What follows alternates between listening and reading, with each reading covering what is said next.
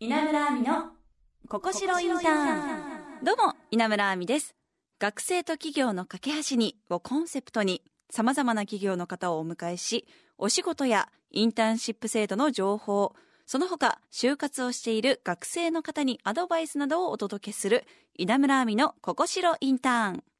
株式会社ブランディングエンジニア経営戦略本部副本部長吉野翔さんにお話を伺います。稲村亜美のここしろインターン。それでは吉野さんよろしくお願いします。はい、よろしくお願いします。このブランディングエンジニアという社名の込められた思いっていうのを聞いてもよろしいでしょうか？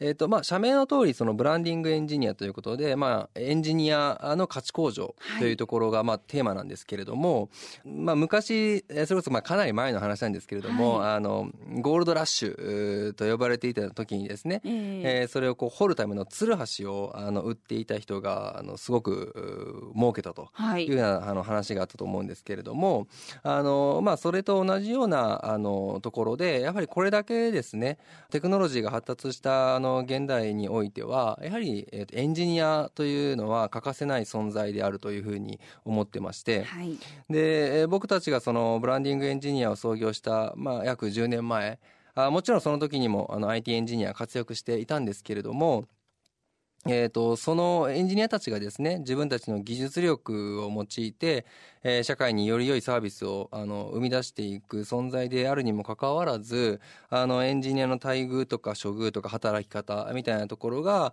他の仕事に比べて相対的にあまりよろしくないようなあの状態であるとい。うふうに感じておりまして、えええーなのでですねあのエンジニアの価値向上を図るために、まあ、ブランディングエンジニアというふうに社名もそのまま名付けてですね事業をスタートさせたというところがあります。はあ。確かに誰かがね何かを生み出してくれないと文明が止まってしまいますからね。そうですね。大事ですよね、はい。もう生み出してもらいましょうたくさん。はい。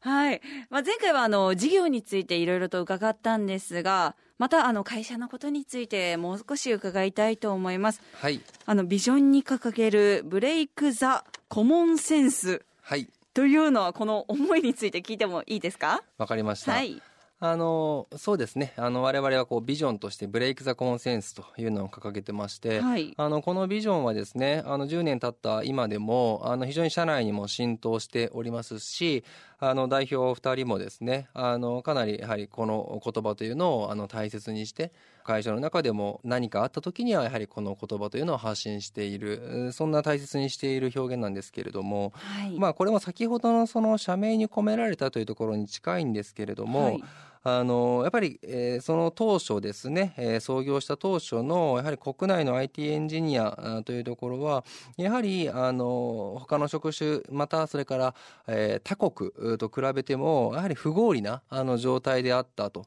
いうふうに感じておりまして、はい。なので、えー、とそういった世の中の不合理みたいなところをやっぱ解消していくそんなサービスをどんどんどんどん生み出していきたいというふうに思ってですね、はい。ブレイク・ザ・コモンセンスと不合理な常識を壊して正しい価値を生み出そうというふうにあの表現をしました。ああじゃあもう社員の皆様これをいつも胸に刻んでお仕事をしてるんですね。そうですね。特にやはりあの新規事業を展開していくみたいなあところに関しても、はい。やはりこのブレイク・ザ・コモンセンスそれがあの新規事業を作っていく背景とかあそのきっかけみたいなところにどういった不合理を解消していくサービスなのかっていう観点は大切にしていきたいというふうに考えてます。はあじゃあ社内の雰囲気っていうのはどんな感じなんでしょうか？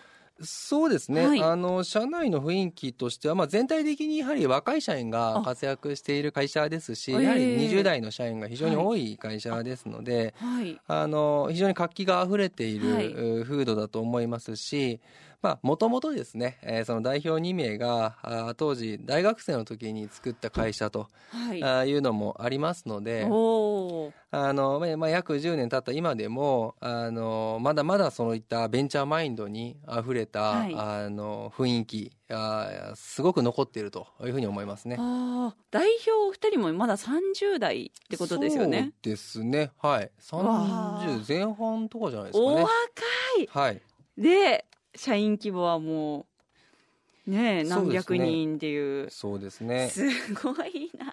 あのまあ、ちょっと余談ですけど、ええ。あの少し前までは上場している経営者の中では、あのうちの代表が日本で一番若い経営者だったんですよ、はい。今では違うんですけれども、はいっていうのもまあ一つの特徴ではあってですね、ですので新しく、はい。あの入社をして、えーくれる仲間たちの中にはあのそういったこう若い経営者のもとであの仕事がしたいというふうなことをきっかけに、はい。あのうちに入社をしてくれる社員もあいますね。あーなんかイメージなんですけど高い机とかありそうですね。あのあ。立ちながらいじれるスペースありそうですよねありますねありますか？あの机の高さが上がったり下がったりするようなやつとかありますよね。そうなんか最近聞くんですよその会社勤めの方に、はいはいはい。そのなんか高い机なんか座りながらも作業してると腰が痛いかあらそうですね。立ちながら仕事したいみたいなあります、ね。声を聞いたのであるだろうなって思いましたありますね。そうなんですね吉野さんがこのブランディングエンジニアで働くことになったきっかけ聞いてもよろしいでしょうか？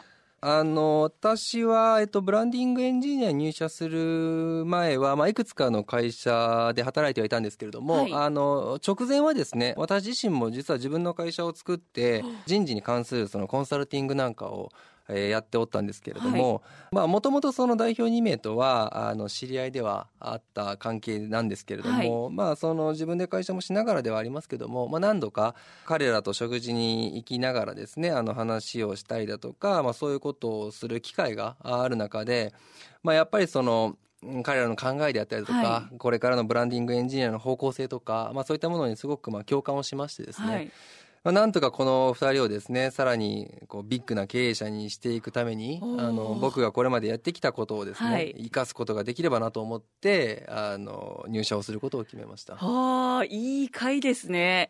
今想像したんですけどキラキラしてました。その回が。いやなので、ええ。あのまあ、僕自身にとっても大きな挑戦だというふうに思っているので、はい。しっかり頑張っていかないとなというふうに思ってます。はあ今気になったのが吉野さんも今起業も傍らやってるってことなんですか？あ今はもうあのブランディングエンジニアにあのはい。入社をしておりますので、ええ。あのその会社は、まあ、あのひとま休ませていて、ははい。い今は本当にこの会社の成長もそうですし、ええ。えー彼ら二人をさらに強い経営者に、えーしていくためにまあ頑張れねばなと。はい。ちなみにオフィスはどちらにあるんですか？えっ、と渋谷にありましおて渋谷。はい、あのとても駅から近いところにあるので、はい。まあ、通勤は非常に楽なんですけれども。大都会ですね。いやそうですね、まあ、駅から近いのがいいですね。何より。ああそうですね、はい。最寄りが近いのが何よりです。ちょっとあの余談なんですけど渋谷のランチでおすすめとかもありますか、えーっとそうですね。あの光栄がすごく近くてですね。そっち側なんですね。はい。なのであそうなんですよ。宮益坂の方なんですかね。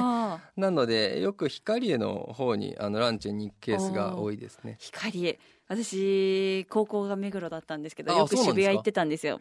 あのみ宮益坂でしたっけ、はいはいはい。のラケルによく行ってました。ああ あのオムライスとあそうです。かあとパンがもうあ。めちゃくちゃに美味しいんありですよ。ますよね。美味しい。あのじ店員さんがエプロン着てあるところそれで可い愛い制服着てる。わかりました。あ ちょっとぜひ行ってみてくりがとうださい。ござい。ます行ってみます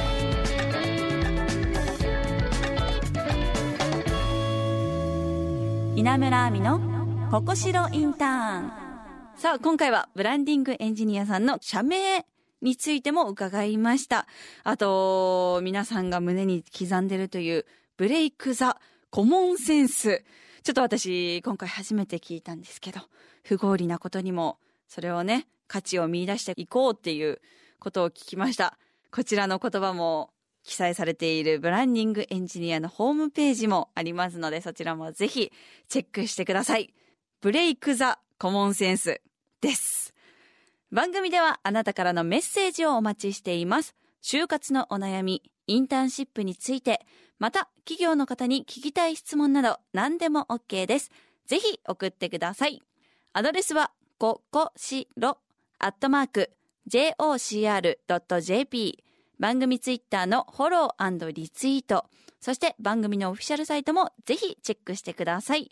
それから番組をサポートしてくれているここしろインターンのサイトインターンシップの情報もたくさん掲載されているのでこちらもぜひチェックしてください私も SNS インスタグラムツイッターやってるので検索してねフォローしてください。それではまた来週です。ここまでのお相手は稲村亜美でした。